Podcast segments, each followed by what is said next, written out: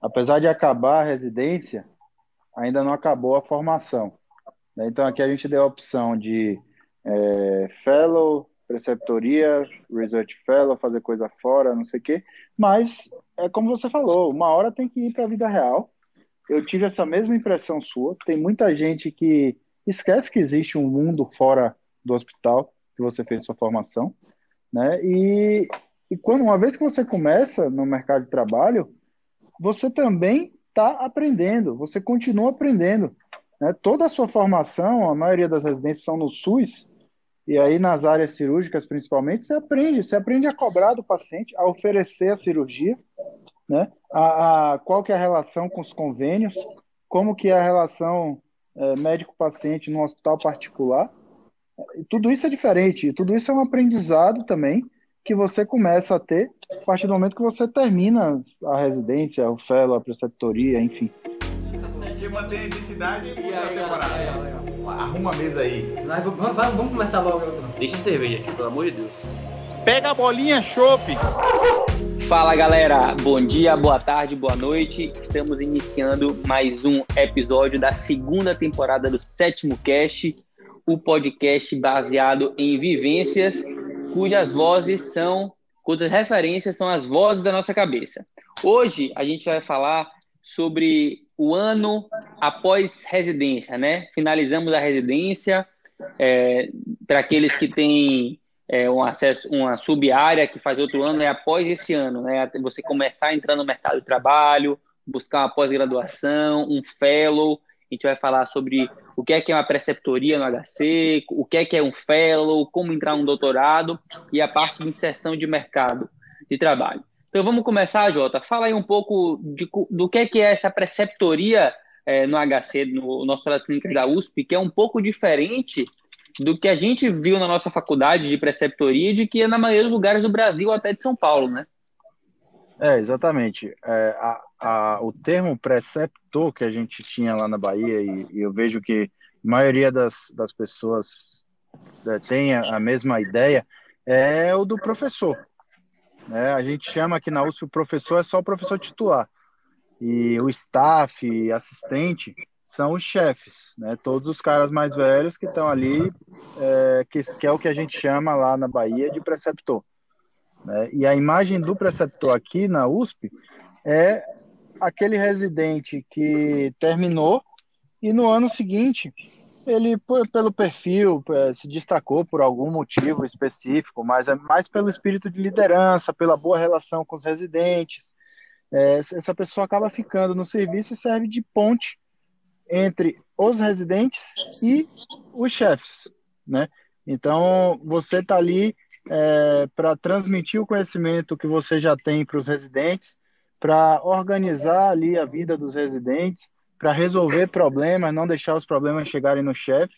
Então você acaba que é o chefe mais novo né, e o residente mais velho. Você está no meio do caminho ali. Mas é um cargo que, é, na maioria das especialidades, é, isso varia com o número de residentes, mas tem um, dois, três preceptores, são poucos. Né? Então, realmente, não é porque eu fui, não, mas é, é, geralmente a pessoa tem que se destacar. Existe um processo seletivo, mas é muito mais uma escolha do que uma prova propriamente, na maioria das especialidades.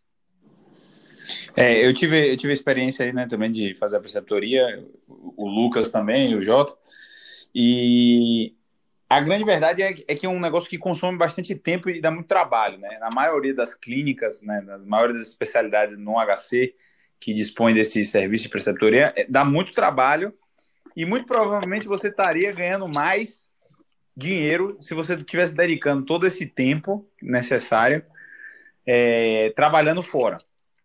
É, Tem muitas pessoas mais pragmáticas ou que estão pensando já em, em inserção no mercado, trabalho, ou querem entrar logo é, que tem um pensamento mais imediato e talvez menos longo prazo, não, não aceitam muito a ideia de, de fazer a preceptoria, né? Querem logo entrar no mercado de trabalho.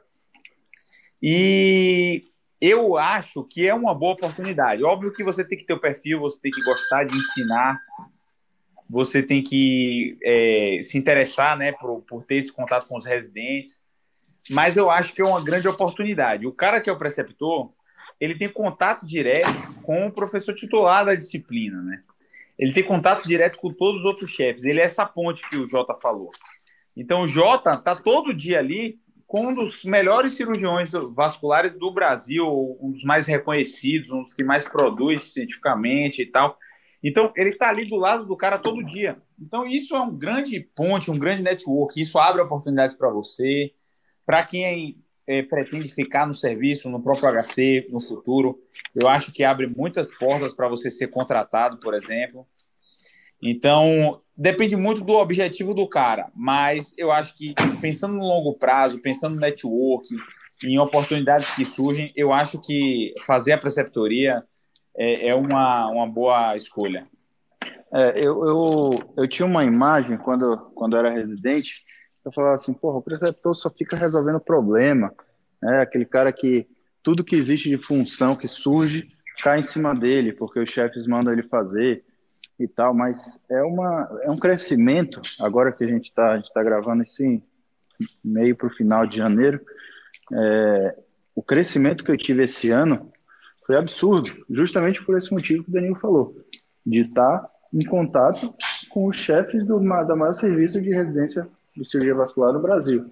Né? Então, todas as reuniões, tem reunião, discussão pré-operatória, ouve a opinião de todo mundo, Aí você vai criando o seu, o seu raciocínio, a sua conduta na cabeça. Uma hora você vai estar sozinho no mundo, mas você vai ter experiência. Fala, puta, é, fulano uma vez, num caso parecido com esse, fez isso. São, são coisas que você vai absorvendo justamente por esse contato que o Daniel falou, que não dá, só quem vive mesmo para ter essa noção.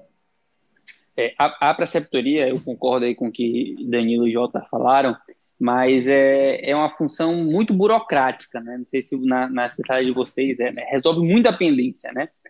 E o preceptor, teoricamente, deveria ser aquela pessoa que deveria ensinar mais, né? Deveria estar, tanto que tem um preceptor da graduação e tem, pelo menos na radiologia, assim, né? em outras áreas também. Você tem um preceptor que ele é voltado para a graduação, que ele é o residente que terminou e ele fica responsável pelos internos ali, é, ele, ou pelo, pelas aulas da faculdade e tem um preceptor dos residentes, que ele deveria ensinar para os residentes. E muitas vezes você acaba não conseguindo fazer isso do modo do melhor modo possível por conta dessa função burocrática que você desempenha no serviço, né? E querendo ou não, é um aprendizado muito grande, né? São os espetos que a gente fala, não sei se você usa esse termo que a gente usava lá na radiologia, que todo espeto que tinha era o, era o, o preceptor que tinha que, que resolver, né? E isso, ao primeiro momento, o cara que está recebendo esse espeto vai falar, pô, que ruim, né? Mas ao mesmo tempo é um crescimento muito grande, como o Jota falou. E olhando para trás, eu acho que vale muito a pena, né? Porque você tem a oportunidade de exercer a docência e ensinar, querendo ou não, você aprende com o tempo, né? Cada vez que você dá aula, que você está ali. Na radiologia, por exemplo, são 72 residentes, né? Então você tem que lidar do R1 ao R3 são 72. Então você tem que lidar diariamente com diversas demandas, é, tentar resolver o problema, as questões individuais de cada um. E isso é o que você vai fazer depois, por exemplo, se você for coordenar algum serviço, se você for é, participar da gestão de algum lugar. Então já é um, um, um treinamento, um treinamento que você faz. Né? Então eu acho que é uma, uma experiência muito válida e que faz parte de, um, de você adquirir habilidades que você só adquire fazendo isso, né? Talvez se você, eh, você postergar um ano eh, entrar no mercado de trabalho, você não vai ter outra oportunidade de adquirir esse tipo de, de ferramenta se não for ne, nesse momento. É, algumas outras coisas também de, de, soft skills que a gente fala, né? De liderança, de comunicação. Você é o elo ali, você tem reunião com o residente reclamando do serviço e você depois vai ter que levar a reclamação para a diretoria, para o professor titular, enfim. Então você fica como ponte ali, você tem que saber como é, se comportar com o residente, como se comportar com o chefe, é, resolver problemas acima de tudo. Né? É um, o crescimento pessoal também, não só o lado profissional, o crescimento pessoal é muito grande. É, o, o caso do, do, do, da preceptoria de Jota, ele tem uma parte prática muito grande, né? Que ele conciliou com o fellow ali. É, Lucas também conciliou com o Fellow, né? Então, enquanto você estava fazendo a preceptoria, você estava fazendo Fellow também. E eu também fiz isso, né? Tive esse movimento. O que é o Fellow? O Fellow é a subespecialidade, né? Aquela, aquela parte adicional que você vai ser especialista na sua especialidade. E com o mercado se tornando cada vez mais complexo e mais concorrido até, é, você ter uma formação de subespecialista, ele garante, principalmente nas grandes capitais, que você tem aquela capacidade de resolver um problema e talvez poucas pessoas resolvem, né? Você se torna importante. Então, uma coisa muito específica que você faça ajuda você. E Davi teve um, eu vou chamar Davi para falar agora sobre o fellow dele, porque Davi ficou em um dilema entre, fa entre fazer o fellow e não fazer, porque o, o fellow dele é de dois anos, né? Um fellow mais longo. Conta aí, Davi, como foi essa tomada de decisão sua? E essa aqui, antes de Davi, Davi é, aborda um pouco a questão de fellow e residência, né? Porque mistura é. um pouco o seu, né? Sim, sim. É, então, eu estava aqui já para entrar na, na, discussão também, e até trazendo o gancho aí da questão da, dos caminhos diferentes que a pessoa pode tomar na, no pós, no pós, pós imediato aí da residência, é, que tem a opção da preceptoria, mas tem essas outra, outras opções que você pode fazer, que nem sempre vai ser compatível com é, a posição de preceptoria, que concordo totalmente com vocês, é, é, só reforçar tudo que vocês falaram, também é minha opinião de que é um ganho é, absurdo o, a, o papel de preceptor num serviço como, como esse. Em alguns fellows, né, algumas subespecializações, que como a que vocês fizeram, dá para conciliar bem, dá para conciliar um ano ali de um treinamento específico, ao mesmo tempo que está servindo como papel de preceptor é, no, no serviço. Particularmente, como preceptor, você tem uma bolsa, né? Não sei se chegaram a comentar isso, mas tem uma bolsa que recebe, que é um pouco maior que a bolsa da, da residência. É, mas fellows, é, a maioria desses fellows não tem é, nenhuma remuneração, né? E o caminho que eu decidi é, tomar, não quis ser preceptor, primeiro por uma questão de, de reconhecer que, assim, os outros dois colegas que tinham na, na no meu ano, eu acredito que tinham mais o perfil é, do, que, do que o meu. Danilo e Thales. Thales tem um perfil que eu acho que é muito bom para essa parte de, de, de, de administrativo da preceptoria, etc. E o caminho que eu queria seguir com um fellow que tinha uma modalidade de, é, de residência, é, um fellow um pouco mais demorado, e o doutorado, e me dedicar a isso, eu sabia que ia ser um pouco complicado para mim. Então eu tomei uma decisão diferente, sabendo que toda decisão implica em, em, em ganhos e perdas, né? Então, o fellow que eu faço é, ele é neuroradiologia intervencionista, que é um, uma subespecialização, um fellow que é, é de dois anos, e ele é um formato de residência. Então, eu recebo uma bolsa como residente, é como se eu estivesse fazendo uma segunda residência que precisasse de um pré-requisito, cujo pré-requisito pode ser, no meu caso, nesse caso específico, em neurocirurgia, radiologia ou neurologia. Aí tem outros fellows que tem outras, outros pré-requisitos. Mas são dois anos, entendeu? Ali naquele, naquele coisa de quase todo dia ou todos os dias no, no hospital e tal, que lhe atrapalha em termos de trabalho fora e, e outras coisas. Então, foi uma decisão que não foi, não foi simples. E, e, as pessoas confundem, né? Acho que você pediu, você falou aí, Daniel, da, da confusão de fellow com especialização, research fellow, como foi que você comentou aí? É, eu acho que, na verdade, é porque eu acho que a maior confusão é que fellow é um termo que não é muito usado em nenhuma outra área, que não é área sim. médica, né? área de saúde, na verdade. Então, é como se fosse uma, uma pós-especialização, uma subespecialização. É isso que tem que ficar. Quando, toda vez que a gente Mas... fala em fellow, a pessoa tem que entender, ouvir como subespecialização, né? Em geral é isso. Exato. E agora você pegou um link bom que a gente até não tinha combinado isso de abordar, mas muita gente fala de fazer residência fora, de fazer. Mas uma das opções para quem quer ficar no Brasil e que, que te, quer ter uma experiência fora é justamente depois da residência e fazer um, um research uhum. fellow. Uhum. Né? Você não precisa ter validação do diploma, você passa seis meses ou um ano nos Estados Unidos fazendo pesquisa, mas você tem contato. Por exemplo, na área cirúrgica você não pode operar, mas você pode assistir a cirurgia. Né? Você entra no centro cirúrgico. E, e faz... coisa, é, é... Jota, que particularmente eu, e acredito que você vai ter a mesma opinião, o Danilo também, a gente tem uma, uma, uma impressão inicial de que, ah, mas será que vale a pena fazer um fellow cirúrgico em outro país que você não vai meter mão? Você não vai aprender se você não meter mão e etc. Com o tempo, você vai vendo que, assim, é, é, claro que existe um, um, ganho técnico em você meter mão, né? Mas Sim. uma vez que você já tem as habilidades básicas e, e, estruturantes, você daquela, assistir, você, você consegue. Já é mais do que suficiente para você entender qual é a, o racional cirúrgico ali, como ele fez, o, uma coisinha ou outra que ele faz diferente e pronto, e você aplicar. Claro que se você pudesse meter mão, seria melhor, seria. Mas só o fato de você olhar, partindo do pressuposto que você tem as habilidades técnicas básicas, você já consegue crescer assim absurdamente. Né? Não, eu concordo totalmente. Acho que Danilo também vai concordar. Mas é, até eu falei isso porque eu lembrei do, do preceptor do ano passado, foi o meu preceptor, que esse ano passou um ano lá na, na ficou metade na Mayo Clinic, metade em, em Houston. E, pô, foi um crescimento absurdo. Eu conversei com ele, ele tá para voltar agora, mas em termos de, de experiência e de publicação também, ele vai voltar com o currículo, o doutorado já pronto, só falta cumprir as, as matérias, mas o, o trabalho pronto. E, enfim, foi um crescimento, é uma, uma grande opção para quem quer fazer parte da, da, da, formação fora, sem precisar revalidar diploma, sem precisar fazer residência toda lá.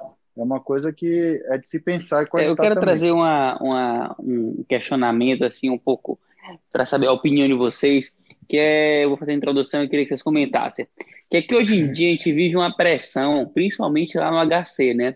Que sempre tem alguma coisa a mais para você fazer. O que eu quero dizer? Uhum. Sempre tem um ano a mais de alguma coisa, você faz um fellow, aí depois surge, ah, não, fica aqui acompanhando para você pegar, se especializar em tal coisa, e cada vez você posterga mais sua entrada no mercado de trabalho, né? E, a, e a, o questionamento, a provocação que eu quero fazer não tem certo e errado, mas que muitas vezes as pessoas têm que entender, assim, pensar um pouco na, no lado financeiro da coisa, que assim, por mais que você, que Davi esteja recebendo uma bolsa por ele estar tá fazendo, ele está pagando para fazer esse fellow, né? Por mais que eu, no meio, na minha preceptoria, receba uma bolsa como preceptor, eu estou pagando para fazer aquela preceptoria, porque se eu estivesse trabalhando já, eu estaria ganhando muito mais, né? Então tem, tem um preço que você paga e até e você consegue até é, fazer conta e ver quanto que você está pagando é, para fazer aquele, aquela coisa e você tem que encarar isso como um investimento, né? Que vai te trazer um retorno não só financeiro, mas como pessoal, talvez uma melhor qualidade, qualidade de assistência para o seu paciente. Mas que até, certo, até que ponto vale você ficar postergando isso? Porque sim, o conhecimento é infinito, né? E quando você está no grande centro, parece que esse, esse centro te puxa. Eu me senti um pouco assim quando eu optei por não fazer mais um fellow, né? Porque muitas vezes o pessoal na radiologia faz R5 e eu falei, não, eu vou sair, vou para o mercado de trabalho, porque eu acho que já dá para continuar aprendendo fora constantemente. Então eu queria saber a opinião de vocês é, nessa provocação aí, né? Nessa, acho que muitos seguidores, é, muita gente que está escutando a gente pode escutar a gente em 2025, 2030 aí, está gravando no, no final da pandemia, com fé em Deus, quando está é, tá no final dela, a gente acredita, mas queria saber a opinião de vocês aí quanto a isso. Eu, eu acho que, é, quando a gente estava conversando antes, né? A gente falou assim, qual que é a principal mensagem que a gente quer passar? É, e a ideia, assim, resumo do resumo do resumo é, apesar de acabar a residência, ainda não acabou a formação. Né? Então aqui a gente deu a opção de é, fellow, preceptoria, research fellow, fazer coisa fora, não sei o quê, mas é como você falou, uma hora tem que ir para a vida real eu tive essa mesma impressão sua. Tem muita gente que esquece que existe um mundo fora do hospital que você fez sua formação, né? E, e quando uma vez que você começa no mercado de trabalho, você também está aprendendo, você continua aprendendo. Né? Toda a sua formação, a maioria das residências são no SUS, e aí nas áreas cirúrgicas principalmente, você aprende, você aprende a cobrar do paciente, a oferecer a cirurgia, né? A, a, qual que é a relação com os convênios, como que é a relação é, médico-paciente no hospital particular. E tudo isso é diferente, tudo isso é um aprendizado também que você começa a ter a partir do momento que você termina a residência, o fellow, a preceptoria, enfim.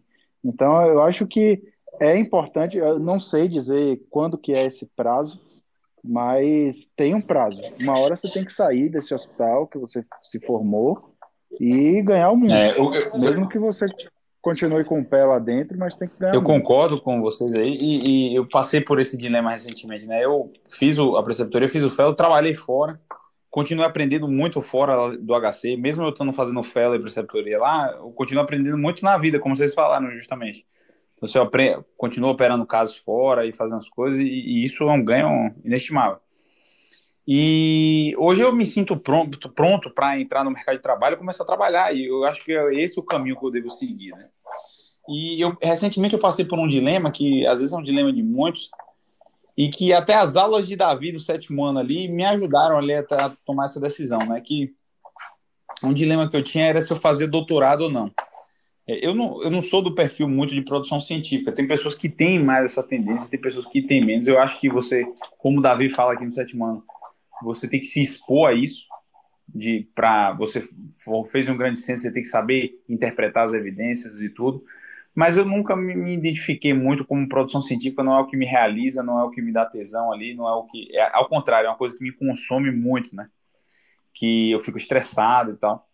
E, e recentemente eu tinha um projeto de doutorado, estava tudo engatilhado, e ultimamente eu, eu enfrentei esse dilema, né? De desistir de fazer um doutorado antes de me inscrever, obviamente para fazer uma, uma, formação mais pragmática, de entrar no mercado, de fazer esse movimento de, de, de, buscar meu espaço, de investir em outras coisas. E eu acho que isso é uma dúvida que muitos especialistas passam, né? principalmente que estão em grandes centros ali, que tem essa. Lá no HC a gente tem uma pressão muito grande né, de fazer uma pós-graduação, você vê seus colegas fazendo, e você acha que você, é, que, que você vai perder lugar no mercado porque você não tem um doutorado. E quando Davi fala assim, ó, o doutorado é a capacitação para você produzir ciência, né? Muita gente usa como só pegar o título ali, né? Só um papel que vai botar no consultório. E quando eu, eu tomei essa decisão de não fazer, eu, eu parei e pensei justamente nisso, que quanto de fazer esse doutorado é só uma vaidade para mim e quanto ela vai ser uma coisa pragmática, entendeu, para mim. Então, eu acabei abandonando um, um pouquinho de lado essa ideia não não estou advogando que a pessoa não deva fazer, ao, ao, contrário, é como o Davi fala, Davi fala aí, que é, é, é, o objetivo é que você aprimore, cresça e seja um, uma pessoa formadora de ciência, né? Mas eu acho que muitas pessoas enfrentam esse dilema aí. Eu quis compartilhar um pouco aí dessa minha experiência. Não, e é bom, e é bom que você falou, Danilo, porque é, e, é, e, casa com algumas coisas que a gente fala também, assim. Não existe um caminho só para você ser um cara que se diferencie na sua área, ser um cara que vai ser reconhecido, que vai ser um bom profissional e etc. Tem algumas coisas básicas que você deve ter de pilares, mas é como você colocou aí, não é o seu perfil, você não tem que necessariamente é, produzir ciência para ser um cara bom naquela área. Você tem que saber consumir, você tem que saber ler, você tem que ter se exposto àquilo, etc. Mas não é obrigatório fazer doutorado para você é, é, ser um cara bom na área, e não é obrigatório também é, ser preceptor, não é obrigatório fazer fellow, não é obrigatório fazer enfim, research fellow, o que for. É, essa, e aí casa novamente com o que o Lucas colocou, né? É, quando você está nesse grande centro, muitas vezes fica essa impressão de que você tem que fazer certas coisas, senão você não está pronto, senão você não, não realmente não é um bom profissional. Então, tem que saber balancear, né? De acordo com o contexto de cada um, os objetivos de cada um, é, entender quais são os ganhos e, e, perdas de cada decisão e tomar a sua decisão, escolher o seu caminho até o, o, o objetivo profissional que você tem, né? É, eu costumo dizer que a gente lá no HC é, não sei se você tinha essa sensação, a gente está circundado pelas melhores pessoas do país, né? Uhum. Então, vocês na, na neurocirurgia passaram cinco anos, Jota passou cinco anos com preceptoria, eu passei quatro anos com a minha, e aí o nosso padrão fica muito alto, né?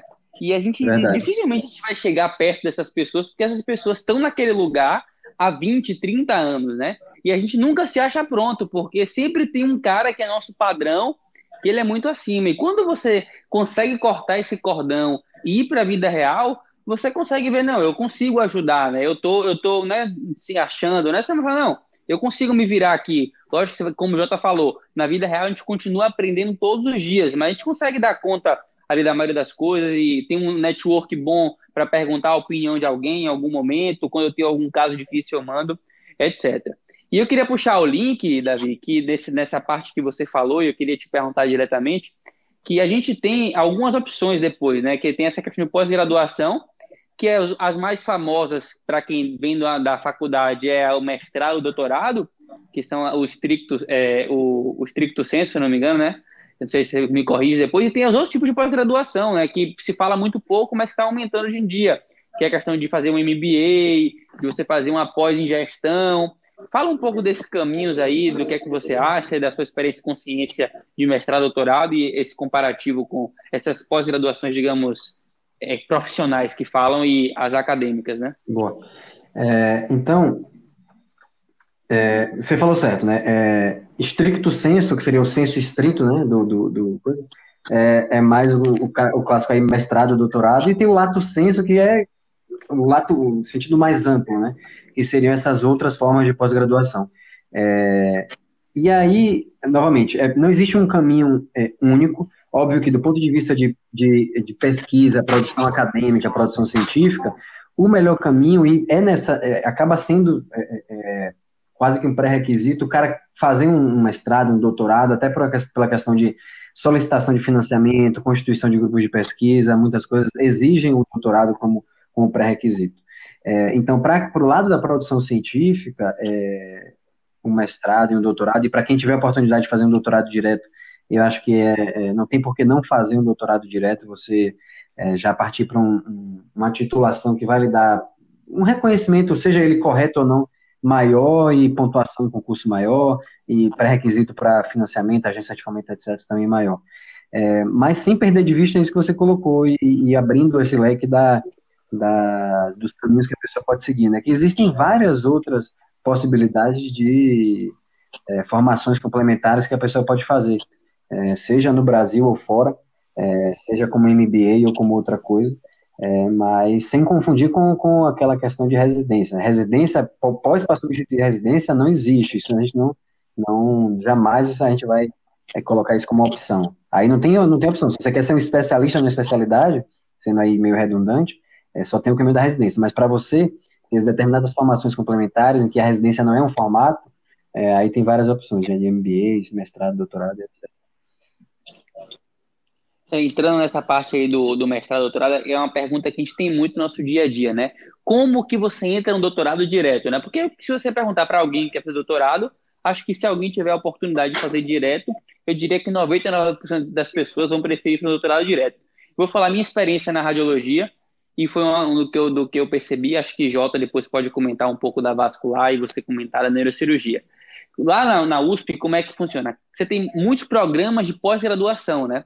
Então, a USP tem. Você tem o doutorado da radiologia, você sai doutor em radiologia, você pode sair doutor em neurologia, que eu acho que é o que vocês vão fazer. Enquanto que eu lembro que na UFBA, que eu estava, tinha ciências da saúde, menos programas, né? E cada programa desse, ele tem os pré-requisitos de entrada.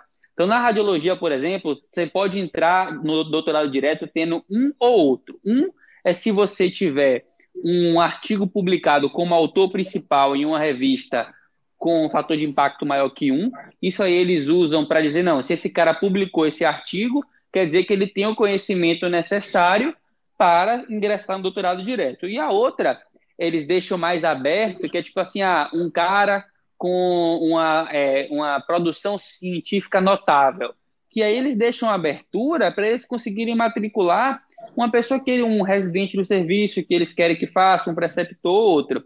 E como é que funciona, né? Então, se você tem um orientador, esse orientador ele te indica para a comissão de avaliação e você apresenta o seu projeto para essa comissão. Essa comissão é feita por professores e por alunos da pós-graduação e ele se apresenta em cinco minutos. O meu foi assim. Na radiologia, eles, eles tinham um pré-requisito que o seu trabalho tinha que estar com 50% dos dados colhidos. Isso porque evita que você desista ao longo, né? Porque a pós-graduação cai muito a nota se você desiste e não, não conclui. E aí eles aprovam ou não, mas para você conseguir apresentar o seu projeto para a banca, tinha que ter um desses dois pré-requisitos, o que deixa bem amplo assim aberto, né? Ou seja, se o seu orientador quiser que você se matricule e ele for forte politicamente naquele lugar, ele vai conseguir te acrescentar nessa reunião, né? É, na, na vascular, eu acho que é a mesma coisa. É, deixa, tem, tem essa, esse espaço bem aberto para quem é do serviço acaba fazendo o doutorado direto.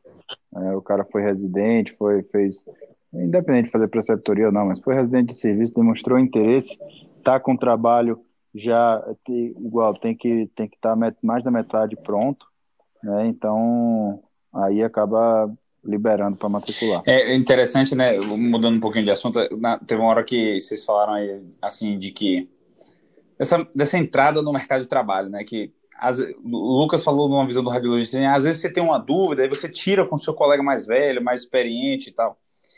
E, e, uma coisa que eu aprendi aqui em São Paulo é o seguinte: tem vários cirurgiões, inclusive cirurgiões assim, catedráticos, que, que trabalham em grandes hospitais, seja Sírio, seja Einstein, seja 9, 9 de Julho, qualquer um desses grandes, Oswaldo Cruz, que muitas vezes chega um paciente para ele, mas tem uma doença complexa ou uma doença cirúrgica que não é a expertise desse chefe.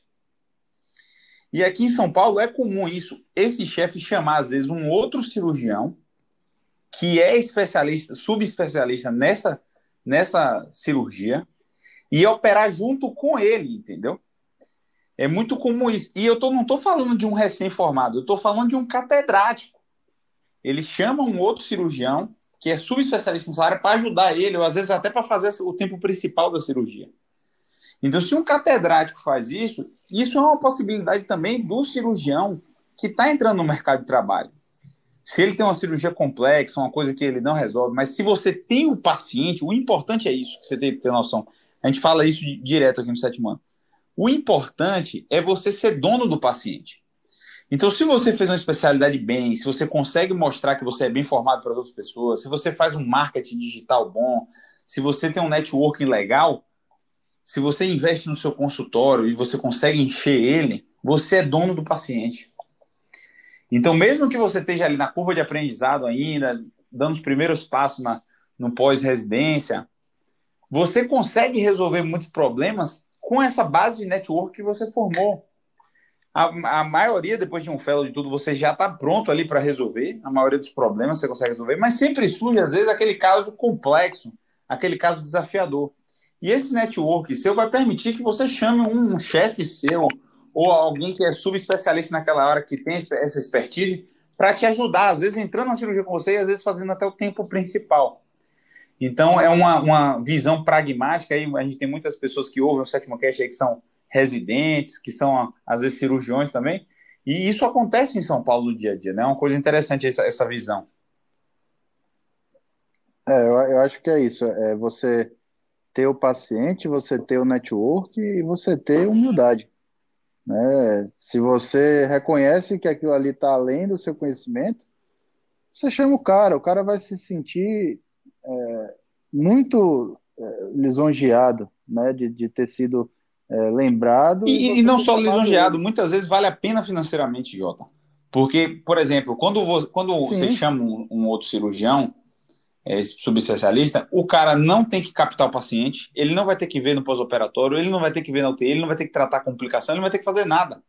Ele chega ali e ele é pago Exato. pela hora. Então, ele vai receber, um, um, um, às vezes, o preço do primeiro auxiliar, do primeiro auxiliar, às vezes vai dividir a cirurgia, não sei, depende do, do acordo que você faça. E o cara só vai estar ali na cirurgia. São aquelas três, quatro horas, cinco horas de cirurgia, depois ele está livre, não tem todo o sabugo que acompanha o paciente. E é a cachaça, né, Danilo? Então, é a cachaça, é o melhor momento sim, sim. do cara, né? Que é na sub-área é, dele. É o que o cara gosta de na fazer. Na sub-área dele sem, as, sem o problema final, né? Tem, tem, tem um, um cirurgião, tem aqui em São Paulo tem uma experiência de um cirurgião, por exemplo, que faz o acesso, é, o acesso vascular. Ele é vascular e ele faz o acesso para a coluna anterior para cirurgiões de coluna. Cara, o cara hoje tá milionário. Por quê? Porque o cara faz um acesso, ele, ele desenvolveu uma técnica que ele faz super rápido e ele é especialista em fazer acesso para a coluna anterior. Ele nem opera mais vascular, só faz isso. E o cara, Lucas, ele tá milionário porque ele faz cinco acessos em um dia. Hoje ele montou uma equipe que ele treinou outros cirurgiões para fazer reproduzir a técnica dele. Então ele não, não vê paciente, não tem consultório, não vê pós-operatório. Às vezes, quando tem uma complicação relacionada ao acesso, ele volta para ajudar, né? Ele, isso ele faz. Mas o cara só opera e ganha muito mais, muito, muito mais do que o cirurgião que tem um paciente, imagine. Então é só um exemplo aí anedótico, mas de uma oportunidade que pode surgir na, na sua área. Né? Você tem que ter essa visão de, de, de, de inovação que esse cara teve. E vocês que estão aí, a, a, gente tem muito seguidor que fica muito preocupado, né? De sair da cidade e voltar, ou até com a inserção em um lugar que ele não fez network, né? Tem pergunta assim que fala, Lucas, é melhor, eu já fiz um network durante a faculdade, é, vale a pena eu sair, porque como é que eu vou construir esse network do zero? Você, como é que vocês veem a experiência de vocês na cirurgia, que é uma área que é mais difícil, né? A inserção no começo. A cirurgia, a gente fala, acaba a residência, é ascendente, né? O cara começa no sabu ali que o Danilão falou, ganhando um pouco, mas ele tende a, com o passar do tempo, ganhar bem. Como é que é essa inserção de mercado no começo, pós-residência, do cirurgião bem formado, sub, é, que já com a especialidade? Como é que é o caminho das pedras aí? Mas como é que funciona, Jota? O, o, o curto, médio e longo prazo? É, vou falar do o curto prazo, que é o, o, minha situação atual. Eu já conversei com algumas pessoas, né? Estou ainda em São Paulo, mas programando voltar para Salvador.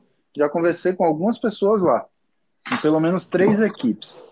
E as três me abriram as portas para conversar. Falando, não, venha, a gente vê, a gente vamos conversar, vamos ver, a gente tem interesse, estamos precisando. Então, assim, é, eu não vi até agora aquela coisa de ah, você não vai ter oportunidade, você é, não vai conhecer mais ninguém. De fato, eu não conheço mais ninguém. Mas é fulano que conhece ciclano que te comentou com você e falou que te passou o contato e falou que você ia entrar em contato com ele. Pronto, aí você manda um WhatsApp, opa, tudo bem e tal, fulano falou contigo. Oi, João, tudo bem? Não, tô sabendo e tal, pode me ligar. E aí ligo, converso. Então, assim, até agora, eu ainda não voltei, né? Mas até agora eu só tive boa recepção, pelo menos no primeiro contato. E eu acho que é isso. É, eu não cheguei em nenhuma, eu não pretendo e, e, eu sei que não vai ser assim de eu chegar lá e vai ter tapete vermelho estendido para mim, que eu vou chegar lá como chefe de equipe. Não, de jeito nenhum. Até porque aqui, não, onde, onde eu fiz minha formação, que eu tenho um networking melhor, não é assim também. Né? Mas se você tem uma boa formação, as pessoas vão te querer como colega e não como um concorrente. E aí em São é, Paulo, Danilão, como é que é que você vê aí? É, como é que foi? De... Eu, eu tenho, acho que a minha experiência de Jota, assim, no, no curto prazo, a, a, gente já falou isso em outros podcasts, né? Que São Paulo, eu brinco, né? Que se você pegar uma maleta e sair com terno e gravata, escolher uma direção, vou para o norte e vai andando, você vai se bater em um hospital e vai arrumar um emprego. Porque é tanto hospital, tanto hospital, tanto hospital, que você às vezes tem um hospital que nem tem neurocirurgião, você se oferece lá, e aí você consegue um, alguma coisa lá. Então, é, é, muito hospital. Então, tem muita vaga de emprego, é uma coisa assim absurda. Só não trabalha quem não quer. E tem as opções de você sair, começar a trabalhar como chefe, tem as opções de você dar plantão, plantão no SUS, tem a opção de você ficar no serviço, que continuar ali como insistente e eventualmente ser contratado depois. Tem a opção também de você seguir carreira solo em São Paulo também é possível. Então, todas elas são opções abertas. Eu, eu achei que esse movimento que a gente, nós fizemos, de, na visão do cirurgião, de sair de, de, de uma cidade, voltar e vir para cá, e, e, não só da visão do cirurgião, vou até ser mais abrangente, do clínico também, porque minha esposa é clínica e tudo. Você fazer uma boa formação abre portas para você, onde quer que você tenha, onde você venha. Então, eu acho que é, eu e Davi também não voltamos ainda, mas a gente percebe que é, algumas portas abertas para a gente, por a gente ter feito uma boa formação, por a gente ser pessoa, pessoas de bom convívio, de fácil convívio, que, que sempre manteve ali o network e tal. Então, eu acho que é proveitoso. Eu acho que esse cara que fica preocupado, ah, já tem um network aqui na minha cidade, esse é o que devia menos estar preocupado. Porque esse cara já deixa uma porta aberta para ele ele pode, se ele faz, fizer uma formação boa e quando voltar, ele volta quase como colega desse chefe. Então eu acho que esse cara era o que devia menos se preocupar e não mais se preocupar. É, eu tenho, eu tenho minha, um pouco da minha experiência de voltar é, também, né? Na arqueologia é um pouco diferente, mas é, é incomum isso daí que eu vi. E eu, eu digo assim, eu não conhecia ninguém da radiologia e era tudo por contato. Eu mandava uma mensagem, pedia para falar, dizia que estava à disposição. E uma coisa que é incomum é que você, às vezes a pessoa volta e ela quer um tapete vermelho, como o Jota falou, por ter feito uma boa formação, uhum. né? E aí você vira aquele cara mala, né? Você vira um mala sem alça que não quer trabalhar. Então você, eu quando eu voltei, eu peguei tudo. Era plantão, o que precisava eu estava para ajudar, e aos poucos foram surgindo oportunidades, porque você começava a resolver problema. Você mostrava o seu serviço e você era um cara que resolvia muito problema, e você acaba sendo um cara necessário para o serviço. Então, quando surgia vaga, tinha até gente mais antiga que eu para uma vaga. Só que eu resolvia esse problema de outra forma melhor. Uma coisa que foi incomum que eu vi aqui é que quando você faz a residência no lugar, você o seu chefe é para sempre seu chefe, né? O bigodão, o chefe de Jota, vai ser sempre chefe dele. Ele nunca vai conseguir discutir de igual para igual, porque é um respeito natural, né? Então, quando você volta, quando você volta para sua cidade, aquele cara que é o chefe daqui, que seria o chefe da residência, que seria o seu chefe, que você aprendeu tudo com ele, ele não é seu chefe de residência, né? Ele é seu chefe administrativo, mas vocês tecnicamente são complementares e conversam de igual para igual. Pelo menos eu senti um pouco disso é, quando eu voltei, né? Você volta com quando você tem uma formação sólida em São Paulo, você volta com você é visto diferente pelos pares, entendeu? É, é eu, eu concordo. E assim, isso que Danilo falou, acho que a gente, eu pelo menos falo pouco isso no, no sétimo ano, acho que é muito, foi muito bom. Que se o cara já tem o um network, é esse cara que tem que sair para voltar com a qualidade muito melhor. E ele mantém nesse período. São três, cinco, seis anos que ele vai passar fora com rede social, se encontrando em congresso todo ano. vai mantendo isso aí, vai mantendo o network. Né? Isso não se perde. O, eu falei do meu preceptor que estava esse ano nos Estados Unidos.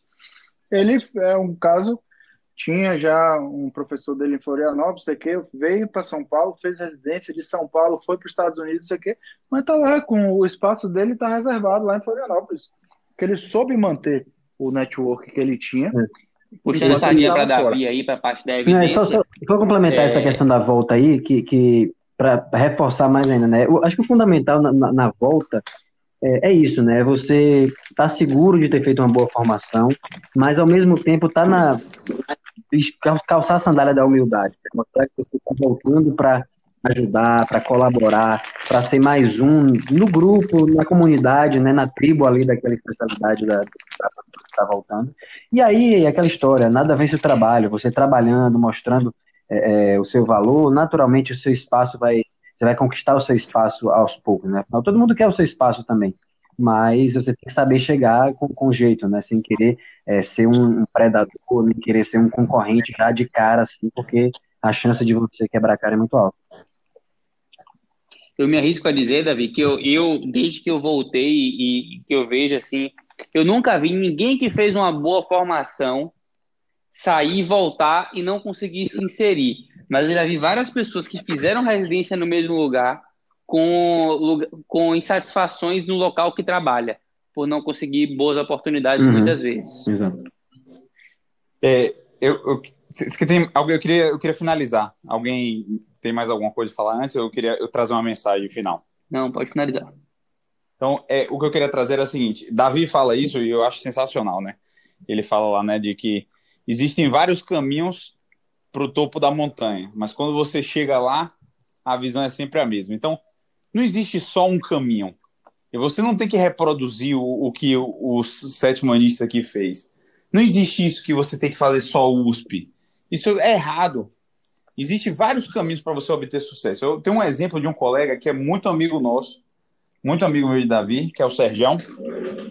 Sergião sempre foi um interno padrão um dos melhores alunos da turma, é um cara brilhante, assim, com o, o cuidado do paciente, é um dos que na, ele, eu cresci com ele, então ele sempre era o que tinha o melhor contato com o paciente, o, a relação médico-paciente, era um cara super esforçado, então publicava assim, antigamente, escrevia capítulo de livro. Quando ele veio para São Paulo, ele não teve o, ele, ele queria, o sonho dele era vir para uma USP e todo, e ele passou em clínica médica no IANSP e que é um bom serviço, é um serviço que, que vale a pena você vir fazer tudo, mas não era aquele top que ele queria, que ele imaginava. E ele fez. Fez, foi um excelente residente de clínica médica, brilhou, se destacou na residência dele. Depois ele queria fazer cardio. A primeira escolha dele era o INCOR. não deu para passar no Incor, mas ele fez no Dante. Um excelente serviço, que é pau a pau com o Incor. O Incor tem mais nome, tem talvez mais produção científica, mas o Dante é tão bom quanto, é, isso é bem reconhecido entre os cardiologistas. E ele passou no Dante Pazanese. E ele fez, foi excelente, um, porque eu conheço ele, sei quem ele é. Foi um excelente residente de novo, brilhou no Dante Pazanese. E aí, para coroar essa formação dele, depois no final, ele, por toda essa dedicação dele à cardiologia e tudo, ele passou no que ele queria, que era a radiointervenção cardiológica lá, né? No, no INCOR. Então, um cara que você, primeiro, criou um network absurdo, é reconhecido pelos pares desde sempre, porque sempre foi um cara super dedicado. E por último, ele fez uma formação é, em diferentes serviços. No final, fez cardiointervenção no, no, no, naquele que é o melhor local. E com certeza agora as portas vão abrir para ele no mercado. Ele está terminando essa, essa formação longa dele, né? Está terminando. E com certeza as portas vão abrir. Então, assim, não existem vários caminhos lá para você conseguir isso. Então, o, o, que você precisa é levar esses conceitos que o sétimo ano traz de esforço, dedicação, se preocupar com o paciente, ser um bom médico, ter essa preocupação vai lhe tornar um bom médico. Essa era a mensagem final que eu queria trazer aí. Show de bola, galera. Então, finalizamos agora mais um episódio da segunda temporada do Sétimo Cast. Como de praxe, se você Gostou? Compartilhe com seu amigo. Se você não gostou, compartilhe com o seu inimigo. Valeu, galera. Um abraço e até Valeu. a próxima. Até a próxima. Um abraço.